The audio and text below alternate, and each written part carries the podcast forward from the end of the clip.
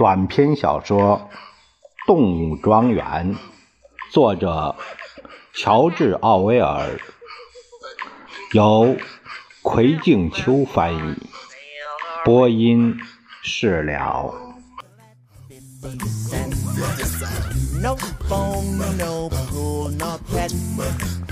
I don't need no cigarette.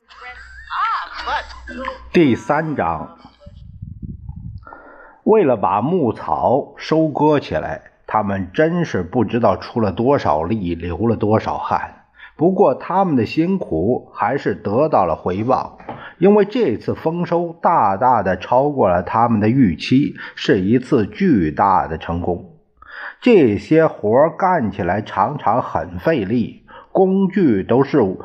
为人而不是为动物设计的，没一个动物会使用这些要求靠两条腿站着才能操作的工具，这是一个很大的劣势。不过猪十分聪明，他们总能想出办法来解决这个难题。至于马呢，他们对这些田地的每一寸土地都非常熟悉。实际上，他们对割草和耕地这些事远比琼斯以及伙计们精通。猪实际上不干活，只是指挥和监督其他动物。他们凭借出众的学识，顺理成章地承担了领导的工作。全师和牧畜自己套上割草机和马拉耙机，这时候。当然，压根不用脚子和缰绳，迈着稳健的步伐，坚定地在地里边绕来绕去。猪跟在他们后边，根据不同的情况吆喝着：“加快点，同志！”“哦，停下，同志！”在翻捡和堆积牧草时，每个动物，包括最不起眼的在内，无不参与其中。就连鸭子和鸡也整天在。大太阳下来回忙碌个不停，用他们的嘴巴衔上少得可怜的一小撮牧草。最终，他们完成了收割，比琼斯和他的伙计们以往干活所需要的时间整整少了两天。更值得骄傲的是，这是一个庄园从来没有过最大的一次丰收，没有一点浪费。有着锐利眼光的鸡和鸭。不会放过一根草梗、草叶。庄园里甚至没有哪个动物偷吃过一口牧草。整个夏天，庄园的工作像时钟一样运转的有条不紊，动物都非常幸福开心，而这一切是他们从前无法想象的。如今，由于所有食物都是他们自己的，出于他们自身的需要而自己生产，而不是小气的主人施舍给他们的，因而每一口食物都是一种实实在在的享受。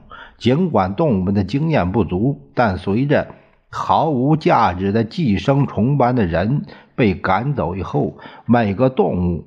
便有了更多的食物，也有了更多的休闲时间。他们遇到过很多困难，也都迎刃而解。比如，到了下半年收割谷物的时候，由于庄园里没有脱粒机，动物们就采取那个古老的办法，把谷粒儿采下来，再靠嘴巴吹去壳。猪的聪明才智和全师的无穷臂力，总能使他们轻易的克服困难解决问题。全师成为每个动物尊敬的对象。即使在琼斯时期，全师干活就一直非常勤劳，并且是从不懈怠。如今他更是一个顶三个。有一段时间，庄园里所有的活计。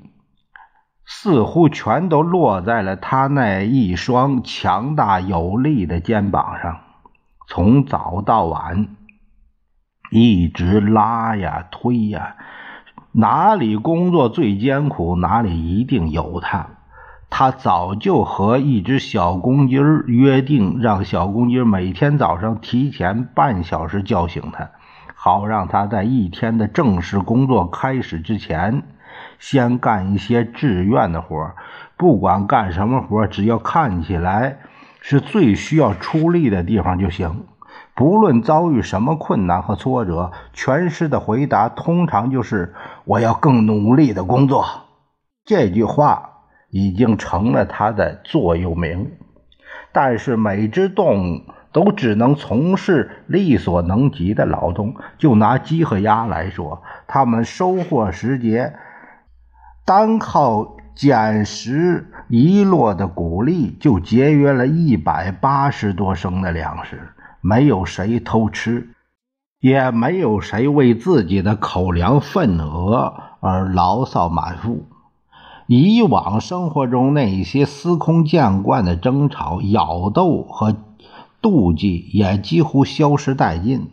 没有，或者说几乎没有动物旷工了。诚然，茉莉对于早晨起床很不适应，它还有一个坏毛病，常常以蹄子。来加个石子儿为由，早早的溜走。猫的表现也多少有点独特。没过多久，大家就注意到，每当有活要干的时候，猫就无影无踪了。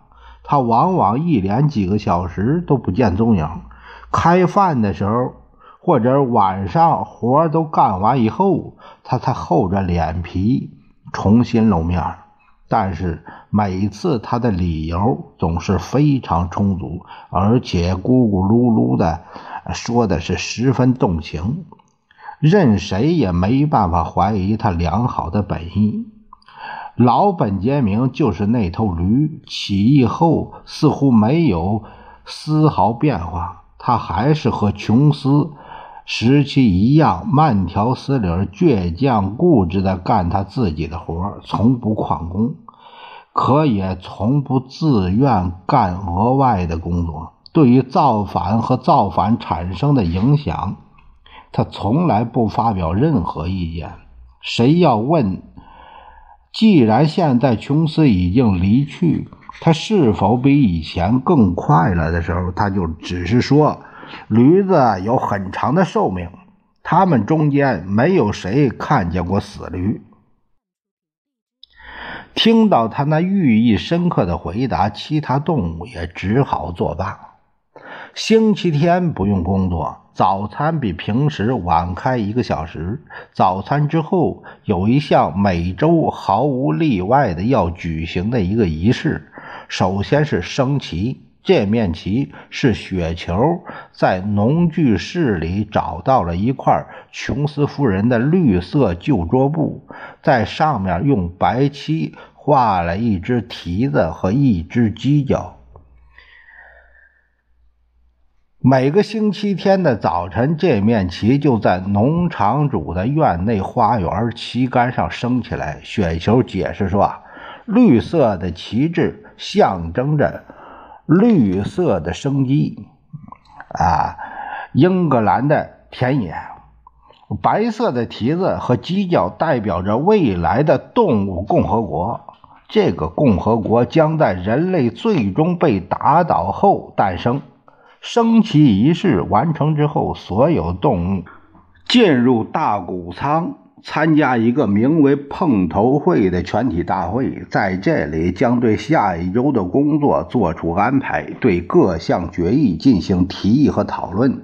总是由猪来提出这个各项议案。虽然其他的动物懂得怎么表决，但从不能想起自己的任何议案。雪球和拿破仑在讨论中。则无疑是最为活跃的分子。非常明显的是，他们两个一直不和。其中，无论其中一个提出什么建议，另一个是坚决反对。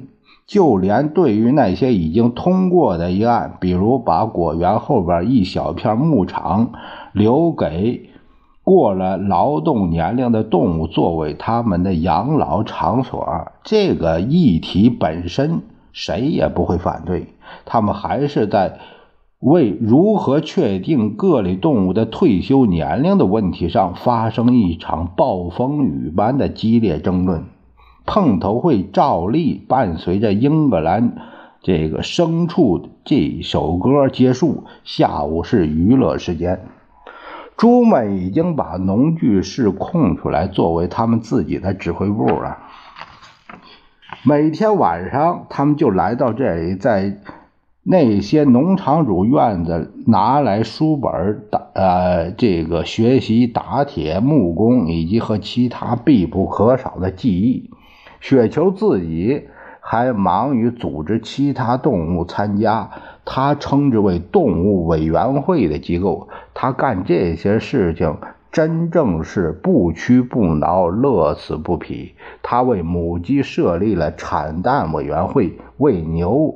设立了清洁尾巴社，还设立了野生同志再教育委员会。这个委员会的宗旨是驯化老鼠和野兔，还为羊发起了羊毛增白运动，林林总总不计其数。此外，还组织了一些读写班。不过，总体而言，这些活动全都以失败告终。例如，驯化野生动物的尝试几乎立刻流产。这些野生动物行为依然和以前一个模一样。要是宽宏大量的对待它们，它们就公然趁机钻空子。猫参加了再教育委员会。几天内表现的是非常活跃。有一天，有动物看见它正在窝棚顶上和一群麻雀交谈，麻雀所处的位置刚好在猫够不到的地方。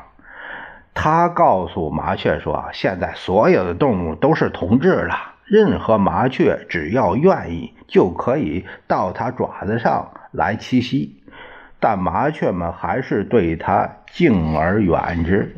没信他鬼话，然而读写班却获得了巨大的成功。到了秋季，庄园里差不多所有的动物都不同程度的呃扫了盲。对猪来说，它们已经能够非常熟练的阅读和书写；狗的阅读技能也掌握的相当不错，只是除了七戒之外。他们对读其他的东西一点也不感兴趣。山羊穆里尔在某种程度上比狗读的还要好。他还经常在傍晚时分把从垃圾堆里找来的报纸残片念给别的动物听。本杰明的阅读本领比任何一头猪相比都是毫不逊色，但他从来不运用他的本领。他说。据他所知，还没有什么值得阅读的东西。木须把所有的字母都学会了，可就是不会把字母拼成单词。全诗学到的字母不能超过 D。他会用他的硕大的蹄子在尘土地上描绘着 A、B、C、D，然后。抿着耳朵站在那，死死盯着那些字母，不时的抖动一下鹅毛，绞尽脑汁想下一个字母，可怎么也想不起来。当然，有那么几回，他确实学会了 E、F、G、H，但等他把这个几个字母学会了，又发现 A、B、C、D 忘干净了。最后，他决定暂且先牢记住四个字母。并把每天总是写上一两遍，以便记得更牢。茉莉除了那六个拼出他自己名字的字母以外，M O L L I E，拒绝再学习其他的这个东西。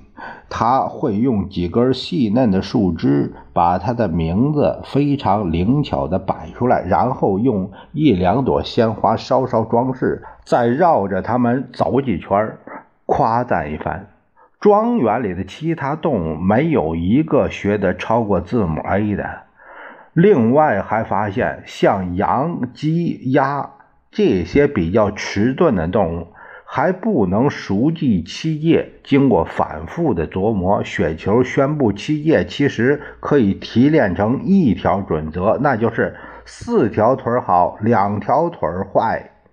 他说这条准则包含了动物主义的精髓，无论是谁彻底掌握了它，便免除受到人类影响的威胁。禽鸟们首先提出了异议，因为他们好像也是只有两条腿。但雪球向他们证明，其实不是这样。同志们，他说，禽鸟的翅膀是用来推进的器官，而不是用来操控的，因此应该是看作是腿。而人的区别性的标志是手，这正是致使他们恶贯满盈的器官。禽鸟们并没有懂弄懂雪球喋喋不休的言论，但他们接受了他的解释。同时，所有那些比较迟钝的动物都开始尽心尽力地在心里熟记这个新的座右铭：四条腿好，两条腿坏，还被题写在大谷仓一端的墙上。处于七界的上方，而且字体更大一些。绵羊们一旦把这个新座右铭背下来之后，就越发的兴奋。每当他们躺在地里时，都全都咩咩的叫着：“四条腿好，两条腿坏；四条腿好，两条腿坏。”持续叫几个小时，从来不会感到厌烦。拿破仑对雪球的各个委员会丝毫不感兴趣。他说：“啊为那些已经长大的动物做任何工作，都没有抓年轻一代的教育来的更为重要。”碰巧，杰西和蓝铃铛在收割完牧草后不久便都下了崽儿。他们两个共产下了九只强壮的幼崽。等这些小狗刚一断奶，拿破仑就把它们从母亲身边拿走了，说是为了他们的教育负责。他把它们带到一间阁楼内，那间阁楼只能通过农具室的一架梯子才能上去。他们处于与外界完全隔离的状态。庄园里其他动物很快就把小狗的存在给忘了。牛奶去向之谜很快弄清楚了。原来他每天都给掺进了猪饲料里。早茶苹果这会儿正在成熟，果园的草坪上到处被风吹落的果子。动物们原本认为由大家均分这些果子是情理之中的事情。然而有一天，有一个指令传下来，说是被风吹下来的苹果必须收集起来，送到农具室供猪们享受。对此，有些动物就是咕咚着私下抱怨，但是这也于事无补。在这一点上，所有的猪出奇的一致，甚至雪球和拿破仑也不例外。声响器奉命向其他动物做出必要的澄清。同志们，声响器大声喊着：“你们不要把我们猪这样做看成是自私自利和享受特权的一种表现吧！我希望你们没有这样想。事实上，我们猪中有很多同志非常讨厌牛奶和苹果，我自己就很不喜欢。”我们食用这些东西不仅仅是为了保持我们的身体健康。牛奶和苹果啊，这一点是经科学证明了的，同志们。牛奶和苹果含有的物质对猪的健康来说是必不可少的。我们猪是脑力劳动者，本庄园的整个管理和组织工作全都依靠我们。我们为了大家的幸福日夜操劳，因此，正是为了你们，我们才喝这些牛奶，吃这些苹果。如果这些猪不能恪尽职守，你们可知道会发生什么事情呢？琼斯将会死灰复燃。是的，琼斯将会死灰复燃。千真万确，同志们。声响器一边跳来跳去，一边摇着尾巴，几乎是恳求的高声的呼吁：“想必你们中间没有谁愿意看到琼斯回来吧？”如果说现在在某件事情上，动物们的态度能完全一致，那就是他们都不愿意琼斯回来。当声响器从这个角度澄清了问题之后，动物们也就。没什么说的了，让猪们保持良好的健康状态，重要性再也明显不过了。因此，没有再继续争论下去，大家便一致同意牛奶和被风吹落的苹果，而且还有苹果成熟后的收成中的大部分，应当由猪们单独享用。Or twelve forfeit. Mama, man of means by no. King of the road.